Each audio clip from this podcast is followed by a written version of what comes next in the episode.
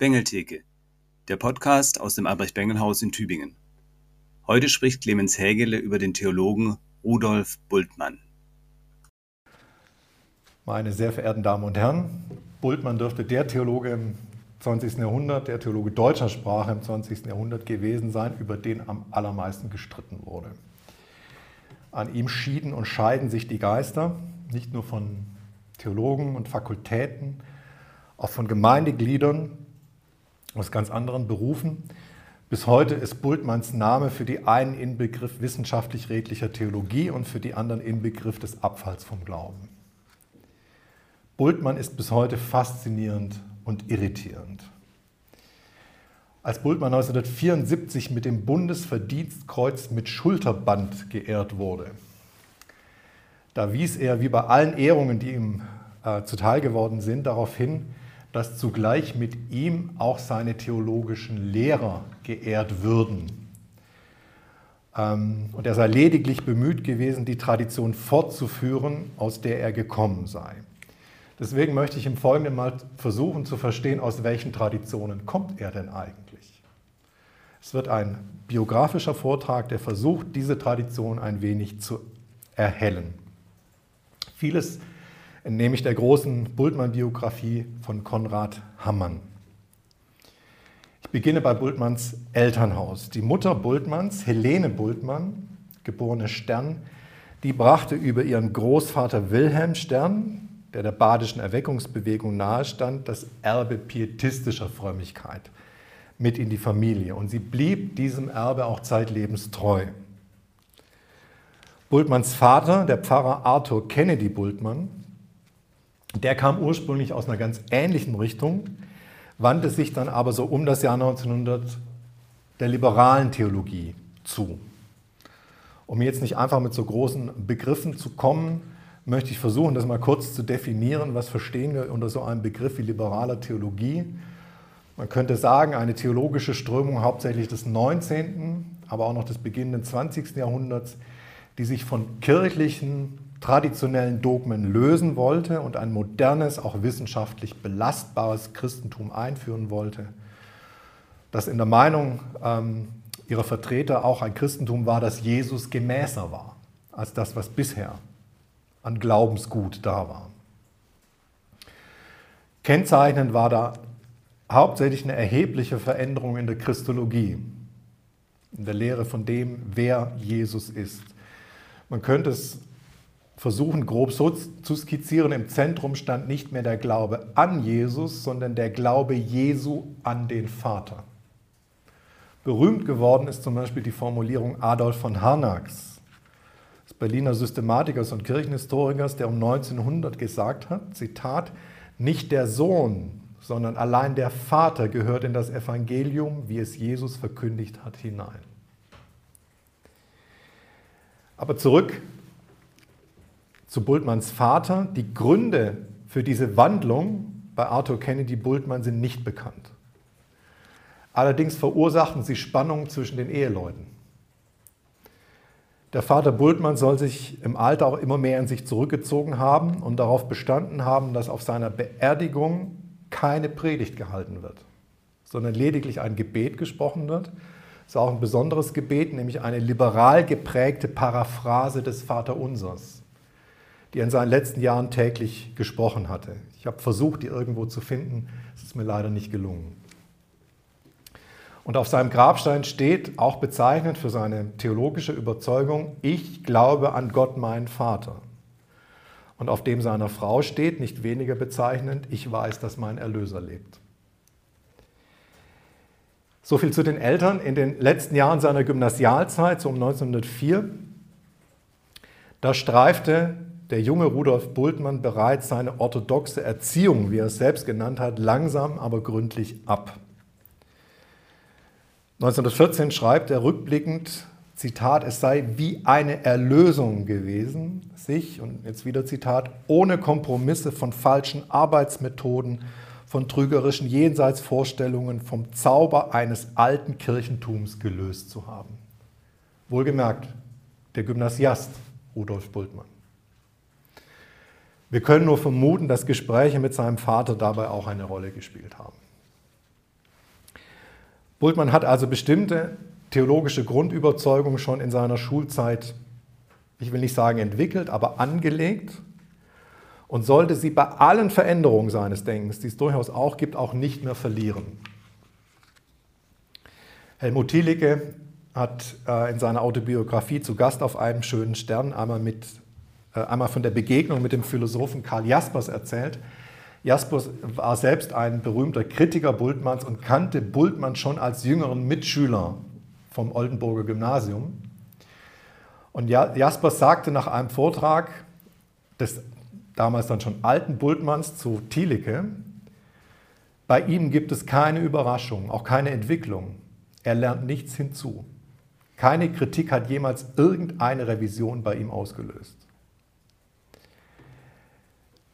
Ich will das jetzt hier gar nicht werten, ähm, sondern nur vielleicht als ein Kennzeichen ähm, Bultmannschen Denkens benennen, also sein eisernes Durchhaltevermögen. Ich komme zur Phase des Studiums. Tübingen. Zum Sommersemester 1903 hat Bultmann in Tübingen begonnen, evangelische Theologie zu studieren. Nach, Hause schreibt er, dass Schlatter ihn enttäusche und langweile. Am meisten geprägt hat ihn ausgerechnet ein Professor für Kirchengeschichte, Karl Müller. Für den war bezeichnend, dass er Kirchengeschichte streng als Bestandteil allgemeiner, also profaner Geschichte verstanden hat, also gar nicht erst versucht oder es für möglich gehalten hat, ähm, von normaler Geschichte so etwas wie Heilsgeschichte abheben zu können. Dabei lernen wir eine wichtige Strömung aus dieser Zeit kennen, den sogenannten Historismus. Man könnte versuchen, es so zu definieren, ähm, eine Strömung, die die Natur einer Sache ausschließlich in ihrer Geschichte sieht. Alles ist Geschichte und eine Sache ist dann verstanden, wenn ich weiß, wie sie innerhalb unserer Welt entstanden ist. Und theologisch schlägt sich diese Strömung des Historismus in der sogenannten religionsgeschichtlichen Schule wieder, von der Bultmann sehr stark geprägt wurde. Und deren Vertreter haben das Christentum ausschließlich als Produkt innerweltlicher Geschichte verstanden, so etwas wie Offenbarung durfte hier nicht mitgedacht werden. Und das nur als eine kurze Skizze zur Tübinger Zeit. Im Wintersemester 1904 und 5 wechselte Bultmann nach Berlin. Und dort war ausgerechnet die Dogmatik sein, Zitat, größter Ärger. Bultmann war immer einer, der auch dogmatisch gedacht hat. Insofern ist es auch kein Zufall, dass er an der Dogmatik, wenn sie ihm nicht gefallen hat, auch Anstoß genommen hat. Aber das, was er suchte, nämlich eine Neuorientierung der Dogmatik, die fand er in Berlin nicht. Für ihn stand nur fest, das Glaubensgut reformatorischer Orthodoxie, das war zerbrochen und auch nicht mehr zu retten. Und er wollte es auch nicht retten. Bultmann wollte, geprägt von seinem Vater an dogmatischen Traditionen nicht mehr, bestimmten dogmatischen Traditionen nicht mehr festhalten. In einem Brief aus der Berliner Zeit heißt es, was wird da noch für ein Unsinn beibehalten von Offenbarung, Trinität, Wunder, göttliche Eigenschaften. Es ist fürchterlich. Zitat Ende. Und Bultmann hat diese Dinge zeitlebens abgelehnt. Er hat allerdings versucht, anderes an ihre Stelle zu setzen. Was dazu dann später?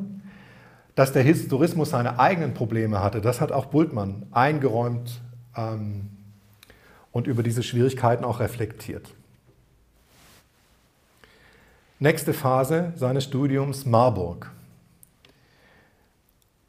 Ein Jahr nach Tübingen bereits wechselte Bultmann nach Marburg und in den Systematikern hat ihn nachhaltig Wilhelm Hermann geprägt, ein theologisch selbst stark von Kant und Schleiermacher beeinflusst. Und ähm, von Hermann schreibt Bultmann, in Bezug auf klares Durchdenken der Probleme befriedigt er mich nicht. Er verwischt oft die Fragestellung. Aber dem Eindruck seiner gewaltigen religiösen und sittlichen Persönlichkeit kann man sich nicht entziehen. Fast jede Stunde ist wie ein Gottesdienst. Stets herrscht eine eigentümlich weihevolle Stimmung und stets geht man fort mit dem Gefühl, man muss und kann besser werden. Zitat Ende. Mich beeindruckt hier besonders dieser letzte Satz. Man kann und muss besser werden. nicht umsonst ist in Bezug auf die Theologie Bultmanns auch oft gefragt worden, ob sie nicht letztendlich Ethik ist und nur Ethik. Aber ich möchte die Frage hier im Moment noch offen lassen. In seiner Examensarbeit, also auch schon 1906, mussten Theologiestudenten Examensarbeiten schreiben. Sie war zu 1. Korinther 2, Vers 6 bis 16.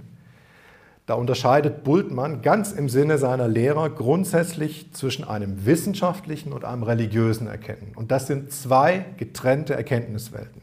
Beide haben miteinander nichts zu tun. Man merkt die Prägung durch Hermann und mit Hermann dann eben auch durch Kant und Schleiermacher. Glaube habe nichts zu tun mit einem Fürwahrhalten von Objekten in der uns zugänglichen Wirklichkeit.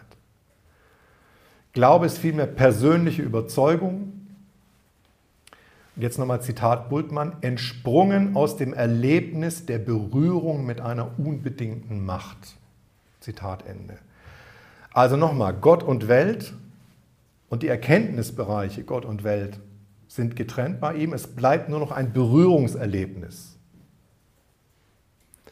Die Frage allerdings, wie Gott noch wirken und handeln kann, wenn das denn wirklich so sauber getrennt bleiben soll, das wird ihn beschäftigen noch bis zu seinem Entmythologisierungsaufsatz 1941.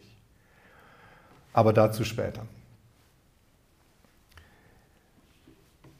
Wir sind schon in, einem, äh, in, einem, in, einer nächsten Phase seines Lebens, nämlich äh, in der Phase seiner Privatdozententätigkeit in Marburg. Bultmann war trotz der Tatsache, dass er ganz früh die Universitätslaufbahn eingeschlagen hat, stark am kirchlichen Leben interessiert. Sein Anliegen war, die Kirche zukunftsfähig zu machen und den Gemeinden, Zitat, modernes Christentum zu bringen. Und jetzt ist es bis heute so, wer in der kirchlichen Welt etwas bewegen will, der gründet einen kirchlichen Verein oder er tritt einem solchen bei. Bultmann ist einem beigetreten, nämlich der Vereinigung der Freunde der christlichen Welt. Die christliche Welt, ähm, das maßgebliche Blatt liberaler Theologie, auch mit einer äh, langen Geschichte, wurde herausgegeben zwischen 1887 bis 1941. Und jetzt war auch innerhalb dieser Zeitschrift und ihres Freundeskreises keineswegs unumstritten, wie denn die kirchliche Zukunft zu gestalten sei. Auch nicht ähm, nach der tiefen Erschütterung des Ersten Weltkriegs. Schon vorher hat man sich darüber Gedanken gemacht und war sich keineswegs einig. Und nun waren in diesem Verein zum Beispiel auch durchaus theologisch gebildete Laien. Und da interessante Geschichte am Rande. 1908 hat ein Jurist aus dem Kreis, Konstantin von Zastrow, ähm, geraten, man möge doch mit dem traditionellen Kirchentum endlich ganz brechen und sich dem Pantheismus anschließen. Dem Pantheismus als der Theologie eines freisinnigen Christentums. Pantheismus, um es kurz zu definieren, die Identifizierung von Gott und Welt. Alles ist Gott. Hat sich in unterschiedlichsten Strömen der Geistes- und Theologiegeschichte immer wieder gezeigt. Frage, wie hat Bultmann darauf reagiert? Auf diesen Vorschlag dieses theologisch gebildeten Juristen aus dem Kreise der Vereinigung der Freunde der christlichen Welt. Ähm, als Schüler dieses, des Wilhelm Hermann, der seinerseits ja auch wieder stark von Kant geprägt war, war es klar, er bleibt bei dieser ganz strikten Unterscheidung, nämlich dass auf der einen Seite Gott nur sozusagen irrational wahrgenommen werden kann und die Erscheinungswelt nur rational. Zwei getrennte Wahrnehmungsweisen, so wie es das schon in der Examensarbeit dargelegt hatte. Beides hat miteinander nichts zu tun. Aus diesem Grund ist für ihn aber auch Pantheismus unmöglich, weil da fällt ja beides zusammen. Da kann er diese strikte Unterscheidung so nicht mehr durchhalten. Deswegen auch dieser Pantheismus keine Denkmöglichkeit. Ich lasse natürlich einiges auch ähm, jetzt aus seiner Geschichte weg. Ich habe nur Punkte rausgesucht, bei denen ich dachte, die sind ähm, für die Tradition, die er aufgenommen hat, repräsentativ. Deswegen ähm, nächste Phase, er ist Extraordinarius jetzt in Breslau. Und dort entsteht ein berühmtes Buch von ihm, im April 1921 erschien das erste Mal die Geschichte der synoptischen Tradition. bis heute kein Proseminar im Neuen Testament, wo das nicht mindestens auf der Literaturliste steht. Also ein Buch mit einer enormen Wirkungsgeschichte. Worum geht es eigentlich in diesem Buch? Wenn man versucht, diesen Titel mal zu übersetzen, dann heißt es ja eigentlich nichts anderes als, wie entstanden die Erzählungen und die Jesusworte in den drei ersten Evangelien. Und nun ist nach Bultmann darin eben fast alles nicht auf Jesus und seine Jünger zurückzuführen, sondern auf Gemeindebildung. Bultmann ist also dem Neuen Testament, der Wahrheit des Neuen Testamentes gegenüber skeptisch, was historische Gesichtspunkte anbelangt. Und darin sieht Bultmann aber auch gar kein echtes Problem. Warum? Das Neue Testament verkündigt, so Bultmann, den Christus des Glaubens. Das Neue Testament hat aber gar kein, hat deswegen gar kein Interesse an einem historischen Blick auf Jesus. Der Glaube kann und soll sich nicht auf historische Tatsachen stützen. Insofern ist für Bultmann eine radikal historisch skeptische Haltung gegenüber den synoptischen Evangelien gar kein Problem. Sie ist sogar theologisch erlaubt, manchmal sogar theologisch geboten. Und das wird in diesem Buch und seinen historischen Thesen, Hypothesen auch deutlich.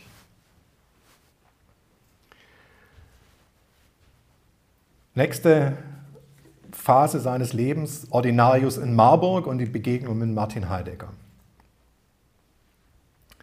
In Marburg nun also schon Ordinarius für Neues Testament, Wintersemester 23, 24 beginnen die Begegnungen zwischen Bultmann und Martin Heidegger. Heidegger war als außerordentlicher Professor der Philosophie nach Marburg berufen worden. Und ähm, der katholisch aufgewachsene Heidegger besuchte Lehrveranstaltungen Bultmanns. Ist auch schon mal enorm, dass die Professoren verschiedener Fachbereiche sich zueinander in die Vorlesungen setzen. Und er wies sich dort als theologisch gebildeter Gesprächspartner und beide haben sehr schnell zueinander gefunden. Sie wurden beide auch berühmt und berüchtigt, weil sie wohl gern bei Gastvorträgen, also wenn externe Professoren nach Marburg kamen, gern beide in den Vorträgen als Zuhörer aufgetaucht sind und äh, in einer gemeinsamen Front dann am Anschluss dann die Referenten zerlegt haben. Bultmann verbrachte auch 1926 mit seiner Familie einen Sommerurlaub in Tottnauberg im Südschwarzwald. Und zwar offensichtlich genau zu der Zeit, als Heidegger in der berühmten Berghütte dort sein Jahrhundert-Opus Sein und Zeit verfasst hat. Ja, was dachte dieser Heidegger? Ist natürlich schwierig, Heidegger jetzt so in zwei, drei Absätzen zusammenzufassen. Ähm, trotzdem möchte ich es versuchen. Heidegger betreibt sogenannte Existenz- oder auch Existenzialphilosophie. Das bedeutet, er versucht eine Analyse des Daseins des Menschen als solchen. Also er betreibt keine Philosophie jetzt zum Beispiel der Natur oder der Geschichte. Er unternimmt keine gedanklichen Ausflüge irgendwie die Transzendenz, sondern der Gegenstand seines philosophischen Denkens ist der Mensch in seiner Existenz. Der Mensch als einer, der sich zum Beispiel stets entscheiden muss. Der Mensch als einer, der weiß, dass er sterben muss und so weiter. Das ist der Gegenstand seiner Philosophie. Und die Art und Weise, wie Heidegger dieses Dasein des Menschen analysiert hat und mit welchen Begriffen er versucht hat, das zu beschreiben, das schien Bultmann ein geeignetes Begriffsinstrumentarium zu sein, um mit ihnen auch die Aussagen des Neuen Testaments auszulegen. Und die Abhängigkeit Bultmanns von Heidegger geht hinein bis in die Formulierungen. Bultmann ist meines Erachtens ohne Heidegger nicht zu verstehen. Bultmanns und Heideggers Wege haben sich dann übrigens schließlich wieder getrennt, unter anderem auch wegen Heideggers durchaus problematischer Stellung zum Dritten Reich. Ähm, das war übrigens früh bekannt. Und seit der Veröffentlichung der sogenannten schwarzen Hefte Heideggers sind wohl allerdings dann neue Schwierigkeiten nochmal mit aufgetaucht. Deswegen möchte ich äh, in einem weiteren Teil kurz etwas zu Bultmanns Zeit im Dritten Reich sagen. Karl Barth hat Bultmann einmal gestanden, ähm, ganz früh 1933, am Beginn des Dritten Reichs, dass er, Barth, aufgrund von Bultmanns theologischen Überzeugungen damit gerechnet hatte, dass Bultmann sich den deutschen Christen anschließen würde. Aber Barth hat hier geirrt. Bultmann schloss sich der bekennenden Kirche an. Und in vielen Dingen blieb Bultmann auch während des Dritten Reiches bewundernswert klarsichtig. Also in einer Klarsichtigkeit, die man sich von mehr Theologen in dieser Zeit gewünscht hätte. Ich versuche das mal an zwei Beispielen deutlich zu machen. Nicht wenige Theologen aus der Zeit des Dritten Reichs haben in Staat und Volkszugehörigkeit eine göttliche Schöpfungsordnung gesehen. Und aus dieser Schöpfungsordnung seien auch Forderungen Gottes an den Menschen ableitbar, so zum Beispiel auch aus der Zugehörigkeit zum deutschen Volk und der Existenz des nationalsozialistischen Staats. Man meinte sich dabei auch auf Luther berufen zu können. Bultmann widersprach. Er hat 1936 einen Aufsatz geschrieben zum Sinn des christlichen Schöpfungsglaubens und sagt dort klar, dass der Staat keine Schöpfungsordnung ist, sondern allenfalls eine Ordnung der sündigen Schöpfung, könnte auch sagen eine Notordnung. Und aus dem aktuellen Staat und der Volkszugehörigkeit sind deswegen grundsätzlich keine Forderungen Gottes an den Menschen ableitbar. Beides ist immer noch für das Böse offen. Staat und Volk dürfen nicht vergöttlicht werden. Und eine zweite, ein zweites Beispiel, einer der für die evangelische Kirche im Dritten Reich vielleicht peinlichsten Vorgänge war das Gespräch über die innerkirchliche Einführung des sogenannten Aria-Paragraphen. Vorausgegangen war die staatliche Einführung des Gesetzes zur, wie es hieß, Wiederherstellung des Berufsbeamtentums vom 7. April 1933 nach Paragraph 3 dieses Gesetzes sollten nicht-arische Beamte in den vorzeitigen Ruhestand versetzt werden. Nach einer Ausführungsbestimmung vom 6. April 1933 waren Beamte, Angestellte und Arbeiter öffentlich-rechtlicher Religionsgemeinschaften davon ausdrücklich ausgenommen. Der Staat forderte also von der Kirche keinen Ausschluss ihrer nicht-arischen Mitarbeiter. In der Kirche aber erhoben sich Stimmen, die die Einführung eines ARIA-Paragraphen auch für kirchliche Mitarbeiter forderten. Dies hätte beispielsweise Menschen jüdischer Herkunft, die zum Christentum konvertiert sind, vom kirchlichen Dienst wieder ausgeschlossen. Ein berühmter Tübinger Theologe, der sich für einen solchen innerkirchlichen ARIA-Paragraphen stark gemacht hat, war Gerhard Kittel, der Herausgeber des theologischen Wörterbuchs zum Neuen Testament. Hans von Soden hat 1933, äh, im September 1933 ein kritisches Gutachten verfasst, dem sich die Marburger Fakultät, also auch Bultmann, einheitlich angeschlossen hat. Und in ihm spricht er sich gegen den Arya-Paragraphen und für die volle kirchliche Einheit von Heiden und Judenchristen aus. Bultmann verfasste wenig später einen Artikel, der heißt Neues Testament und Rassenfrage mit ähnlicher Stoßrichtung. Bultmann soll auch Juden zur Ausreise aus Deutschland verholfen haben und sich für benachteiligte oder ihrer Ämter enthobenen Juden eingesetzt haben. Ein weiterer Punkt, wir sind immer noch mitten ähm, in der Zeit des Dritten Reiches 1941, der Entmythologisierungsvortrag von 1941 und der nachfolgende Streit. Dieser berühmte Aufsatz äh, ist ja zuerst einmal als Vortrag gehalten worden. 1941 vor der Gesellschaft für evangelische Theologie. Das war eine Gesellschaft, die von Männern der bekennenden Kirche gegründet worden war. Und Bultmann war nun einerseits Mitglied in der bekennenden Kirche, er befürchtete aber, dass sich die Arbeit der bekennenden Kirche beschränken könnte auf einen bloßen Rückgriff auf alte kirchliche Dogmen. Der Glaube dürfe aber nicht in vergangener Sprache und nicht in überholten Weltbildern ausgesagt werden. Seine These ist also in diesem Aufsatz, dass der Glaube des Neuen Testaments in einem alten mythischen Weltbild ausgedrückt wird, das wir aber als solches für heute nicht weiter übernehmen können. Die Kernaussagen des Glaubens, die müssen von diesem mythischen Weltbild getrennt werden. Und hier einmal ausführlich Zitate von Bultmann. Er schreibt, es ist unmöglich, ein vergangenes Weltbild durch einfachen Entschluss zu repristinieren, also wiederzubeleben, wiederzuholen. Und vor allem ist es unmöglich, das mythische Weltbild zu repristinieren, nachdem unser aller Denken unwiderruflich durch die Wissenschaft geformt worden ist. Ein blindes Akzeptieren der neutestamentlichen Mythologie wäre Willkür. Und solche Forderungen als Glaubensforderung erheben würde bedeuten, den Glauben zum Werk erniedrigen, wie Wilhelm Herrmann, man sollte meinen, ein für alle Mal deutlich gemacht hat. Die Erfüllung der Forderung wäre ein abgezwungenes Sacrificium intellectus. Und wer es brächte, wäre eigentümlich gespalten und unwahrhaftig. Denn er würde für seinen Glauben, seine Religion ein Weltbild bejahen, das er sonst in seinem Leben verneint. Mit dem modernen Denken, wie es durch unsere Geschichte überkommen ist, ist die Kritik am neutestamentlichen Weltbild gegeben.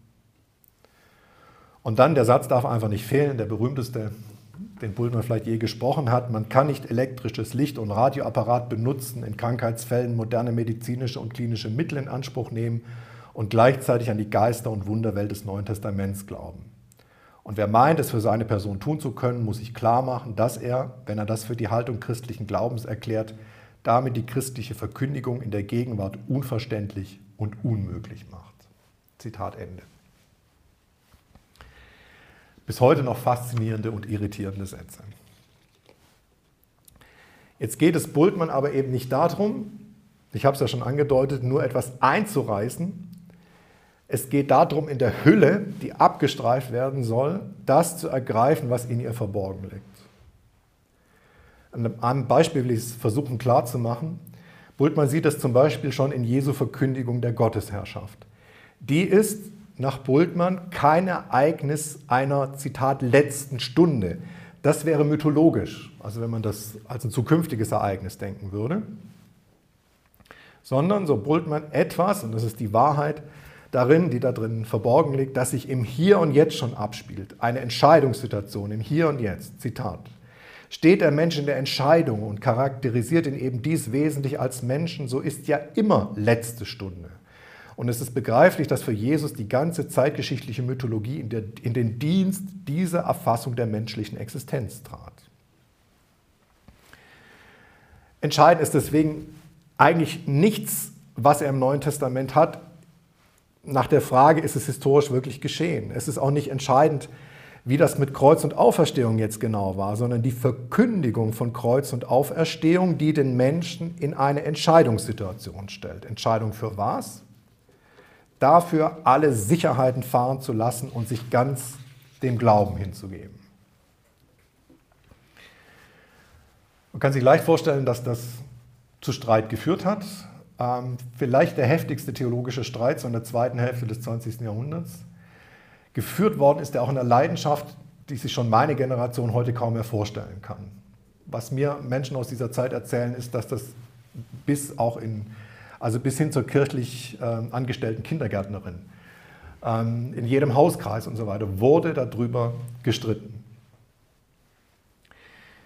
Und dabei soll auch nicht verschwiegen werden, dass dieser Streit gelegentlich und auf beiden Seiten unrühmlich geführt worden ist.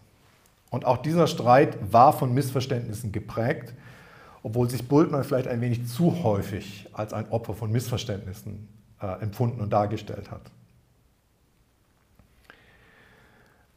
Der Streit hat sich hauptsächlich eben an einem Punkt entzündet, an der Zuordnung von Glaube und Geschichte. Man konnte wirklich fragen, geht es Bultmann mit seinem Entmythologisierungsprogramm nicht letztlich um die Tilgung von dem, was man bislang als Heilstatsachen bezeichnet hat. Etwa beim Geschehen der Auferstehung. Also die grundsätzliche Frage, welche Rolle spielte nun das Historische im Glauben für den Glauben? Ist Gott ein Gott, der in der Geschichte gehandelt hat und noch handelt? Der Streit ist übrigens breit kommentiert.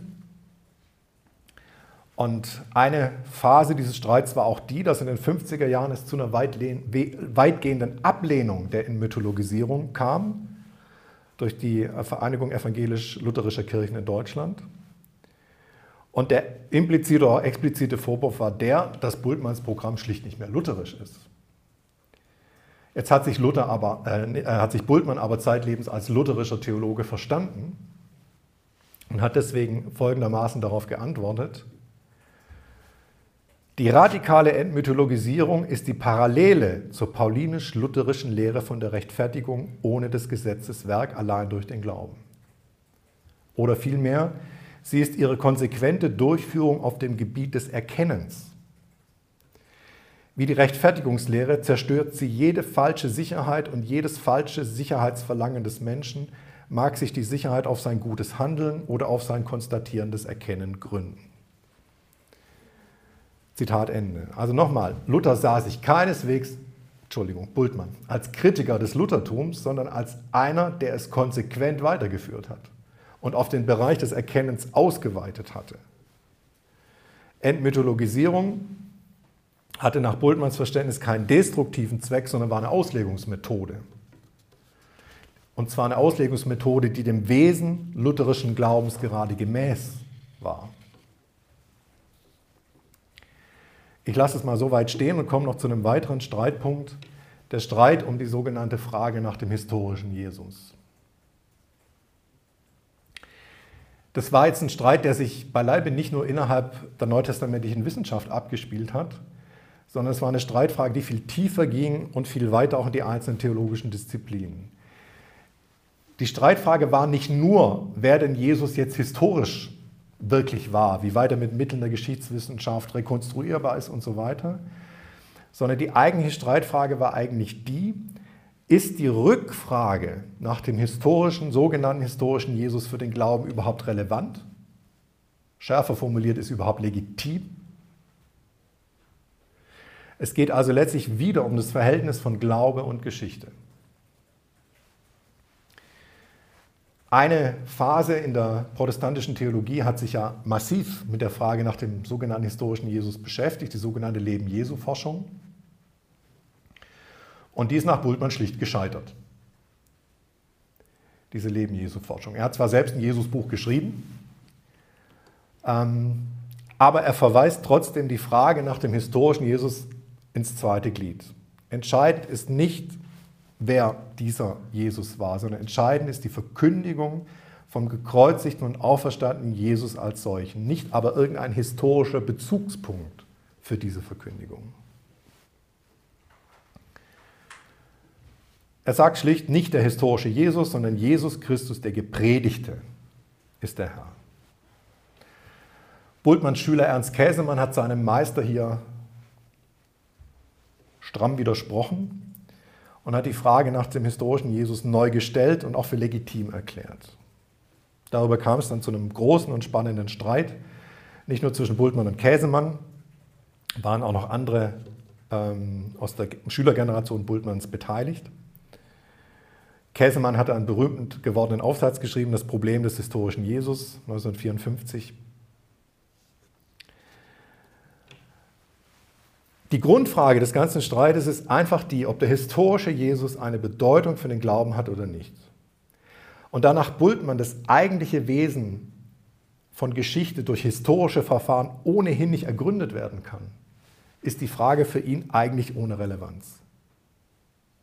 Für ihn reicht es schlicht, von einem Das des Gekommenseins Jesu zu sprechen. Das ist ausreichend, mehr braucht es nicht. Ohne irgendeine weitere inhaltliche Bestimmung. Es war nicht zuletzt Pannenberg, der Bultmann hier auch stark widersprochen hat. Ich komme zu einem Schlussfazit. Um Bultmann zu beurteilen, bedarf es besonderer Umsicht. Bultmanns Denken ist es zu bewerten. Das ist aus meiner Sicht aus zwei Gründen ziemlich schwierig. Zum einen, er hat, wie gesagt, sich oft missverstanden gefühlt. Das sprach das auch oft aus. Ähm, es kann einem übrigens bis heute bei seinen Anhängern begegnen. Äh, dass da oft gesagt wird, nein, da ist Bultmann missverstanden. Das heißt also, wer ihn bewertet, muss zeigen, dass er ihn verstanden hat. Und zum anderen, Bultmanns Denken ist kein Denken, das jetzt nur da und dort mal neue Akzente setzt, nur da und dort innerhalb eines vertrauten Rahmens manches eben ein bisschen anders sieht. Es ist nicht nur einfach eine Teiltheorie, sondern nach meiner Wahrnehmung orientiert Bultmann die Theologie vollkommen neu. Im Bild gesprochen, natürlich wieder missverständlich, er stellt die Schachfiguren nicht da und dort etwas anders aufs Brett, anders als alle anderen bisherigen Schachspieler. Also er entwickelt nicht nur da und dort eine neue Eröffnung oder irgendeine brillante Finte im Endspiel oder wie auch immer, sondern meines Erachtens ist es so, Bultmann spielt zwar mit denselben Figuren auf demselben Brett wie alle anderen, aber er spielt mit ihnen ein vollkommen neues Spiel.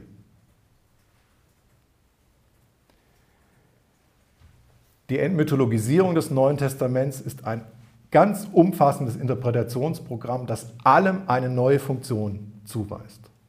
Das macht natürlich auch die Faszination dieses Ansatzes aus. Man hat den Eindruck, man kann sich ihm nur völlig unterwerfen oder sich ganz dagegen auflehnen. Das ganze Neue Testament ist mythologisch nach Bultmann und muss entmythologisiert werden.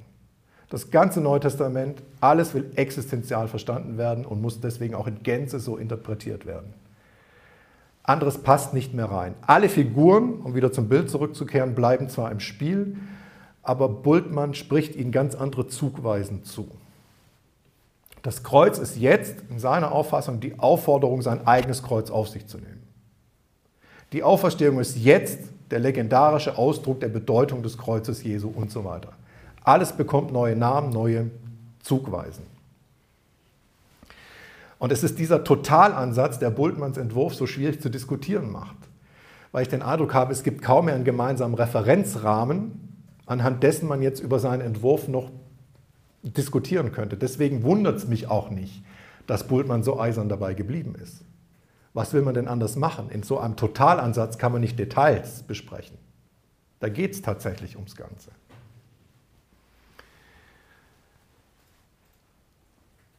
Das Zweite im Rückblick auf Bultmann, ähm, wenn man in die Wissenschaftstheorie schaut, dann ist ein wesentliches Kriterium in der Beurteilung von Theorien, wie einfach sie sind.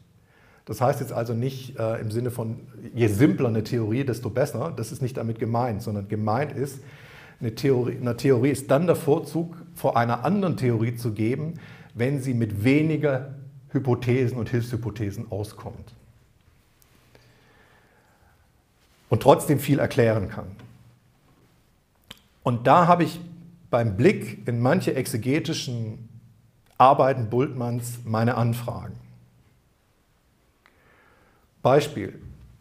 Eine futurische Eschatologie ist für Bultmann mythologisch.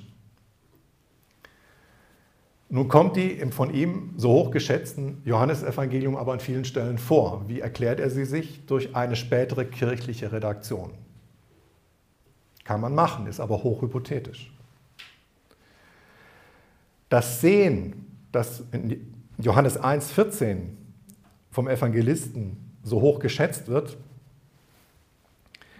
äh, muss Bultmann hochhypothetisch übersetzen, nämlich als geistliches Sehen. Aber es geht nicht mehr um Wahrnehmung geschichtlicher Wirklichkeit. Noch schwieriger wird es, wenn Hypothesen, historische Hypothesen dann aufeinander aufbauen, voneinander abhängig gemacht werden. Dann wird nämlich das Gesamtkonstrukt immer unwahrscheinlicher. Also wenn wir, um ein einfaches Beispiel zu bringen, in der geschichtlichen Theorie zwei Hypothesen drin haben, die voneinander abhängen und beide sind jetzt, sagen wir mal, 50 Prozent wahrscheinlich, dann ist das Gesamtkonstrukt am Schluss nicht auch 50 Prozent wahrscheinlich, sondern nur noch 25 Prozent wahrscheinlich.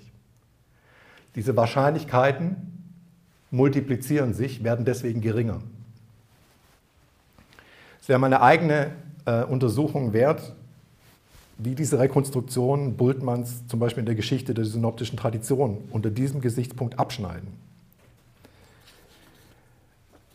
Hier einfach meine kritischen Anfragen an ihn. Und dann letztens zum durchaus reformatorischen Anspruch Bultmanns. Er sieht sich ja letztendlich als nichts weniger als den Vollender der Reformation auf dem Gebiet des Erkennens. Er bezieht sich dabei auf das, was die Reformation auf dem Gebiet des Handelns ausschließt, nämlich das Tun der Werke, ohne des Gesetzes Werke. Und bei ihm ist es dann übertragen auf das Gebiet des Erkennens, der Ausschluss eines Glaubens an inhaltliche Glaubenswahrheiten. Zitat bei ihm, ohne das Fürwahrhalten von Heilstatsachen. Zitat Ende. Meine Frage ist der folgende. Es ist ja immerhin auffallend, dass die Reformation selbst diesen Schritt, den Bultmann geht, nicht für naheliegend gehalten hat, auch nicht vollzogen hat. Jetzt könnte man sagen, gut, die waren damals einfach noch nicht so weit. Aber ich glaube, es liegt nicht daran, sondern es liegt schlicht in der Tatsache begründet, dass die Reformatoren dem Wesen ihrer Theologie nach diesen Schritt nicht tun konnten. Und eigentlich auch Bultmann ihn nicht hätte gehen können. Warum? Die Reformation besteht ja nicht nur aus einem ohne des Gesetzes Werke, sondern auch aus einem für dich gegeben. Bei Bultmann muss man zumindest, Missverständnisse immer vorausgesetzt, die Möglichkeit, muss man oder hat man den Eindruck, dass es letztlich doch nur um ein menschliches Tun geht, als Antwort auf den Imperativ der Verkündigung. Wo aber bleibt hier der reformatorische, die Gabes Gottes zutiefst empfangende Glaube? Und so ein Glaube kann von Heilstatsachen nicht lassen, weil er sonst keine göttliche Gabe, kein empfangender Glaube wäre, der göttliche Gabe empfängt. Natürlich, das wussten schon die Reformatoren damals, dass es die Gefahr gibt einer sogenannten Fides Historica, eine, die nur noch glaubt oder für wahr hält, dass da etwas ist. Ähm, aber trotzdem haben die Reformatoren die Heilstatsachen nie aufgegeben und sie haben das auch historisch Glauben auch nicht aufgegeben, sondern es war immer auch wichtig, die Gabe Gottes und das Empfangen des Glaubens mitzubetonen. Hier sehe ich eine offene Flanke in der Theologie Bultmanns faszinierend und irritierend bis heute und ich hoffe, dass Bultmann in den Traditionen, in denen er groß geworden ist und was er daraus gemacht hat, deutlich geworden ist. Ich danke sehr für die Aufmerksamkeit.